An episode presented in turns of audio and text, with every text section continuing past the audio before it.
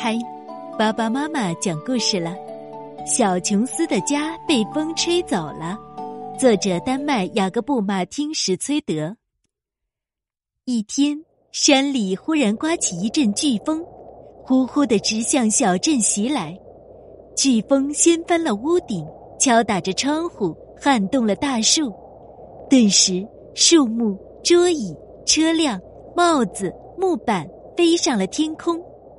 小镇上的居民战战兢兢的躲在房间里，不敢出门。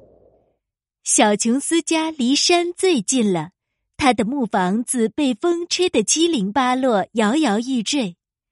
突然，整幢房子被飓风卷了起来，转眼间，房子就飞过了山谷。哦天哪！小琼斯心里想：“我会降落在什么地方呢？”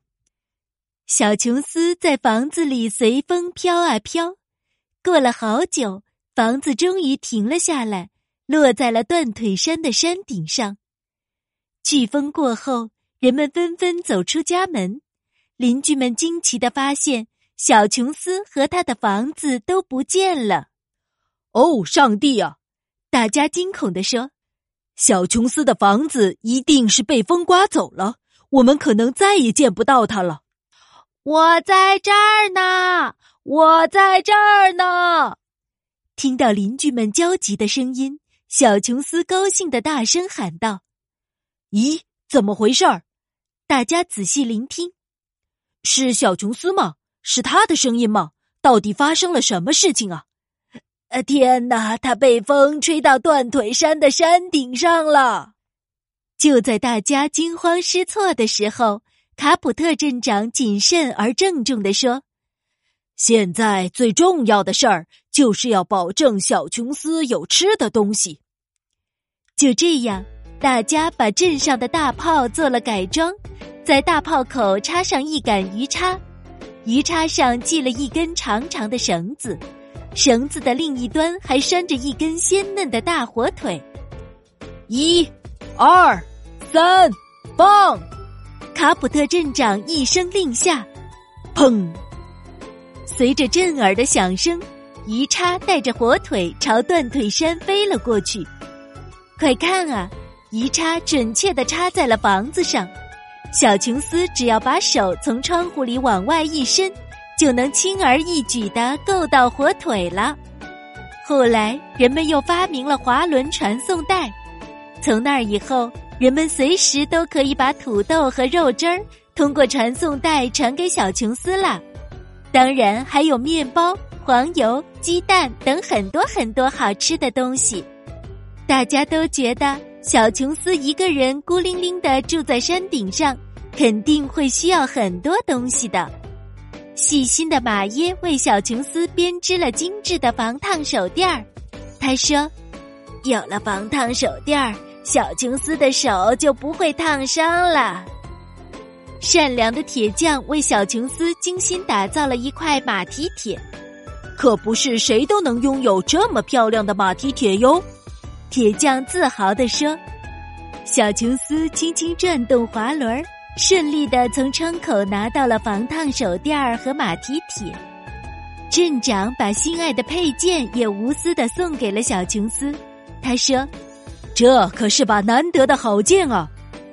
勤奋的鞋匠送给小琼斯一双新鞋，憨厚的屠夫则送去了香肠，胖嘟嘟的面包师精心烘焙了一个大蛋糕，勤劳的花匠送去了香气扑鼻的鲜花，小马特送去了可爱的泰迪熊，鲍勃贝利则送去了他嘟嘟响的小喇叭。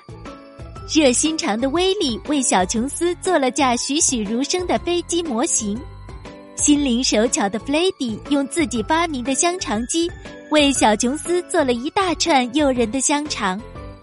著名诗人兰斯利巴德亲自为小琼斯赋诗一首。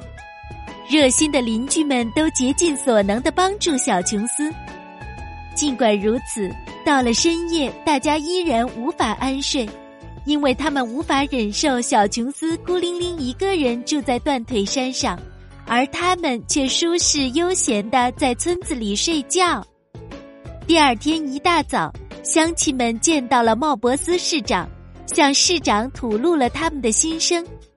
茂博斯是一位负责任的市长，他完全同意乡亲们的看法，也认为让小琼斯孤零零的住在山顶上，确实是一件令人无法忍受的事情。他召集了四名最强壮、最勇敢的村民。市长先生，勇士们信心满满的说。我们现在最想做的事儿，就是把小琼斯从断腿山上救回来。就这样，四名勇士雄赳赳、气昂昂的向断腿山进发了。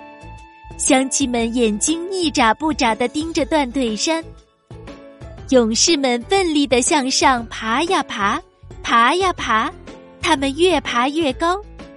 小琼斯安安静静的坐在房间里。满心欢喜的等着勇士们来救他，但是出人意料的事情突然发生了。可能是因为大家送给了小琼斯太多太多东西，房子太重了；也可能是断腿山上的雪开始融化了；还可能是小琼斯不小心打了个喷嚏。阿嚏，砰！小琼斯的房子从山顶上一路滑了下来，恰巧落在他以前居住的地方。看，乡亲们多高兴啊！他们笑逐颜开，欢迎小琼斯回来。四名勇士只得原路返回，不过他们还是每人获得了一枚翻越断腿山奖章，山脚下还竖起了一块铜匾，上面写着：“上周三。”四名最强壮、最勇敢的勇士爬上断腿山去救小琼斯，小琼斯也获得了一枚金灿灿的奖章，上面写着“独坐断腿山顶，不哭不闹”。没想到吧，他的狗狗来福还获得了一枚帅气狗奖章呢。接着，全村的乡亲还为此举办了一场大型晚会，在晚会上。大家尽情的享用着他们传给小琼斯的火腿。卡普特镇长专门发表了一个演讲，主题是“拥有一门大炮的好处”。市长也做了一场精彩的演讲，主题是“我是位多么优秀的市长”。大家争先恐后的向小琼斯敬酒，玩得不亦乐乎。不过，小朋友们，你们知道吗？第二年，同样的事情又发生啦。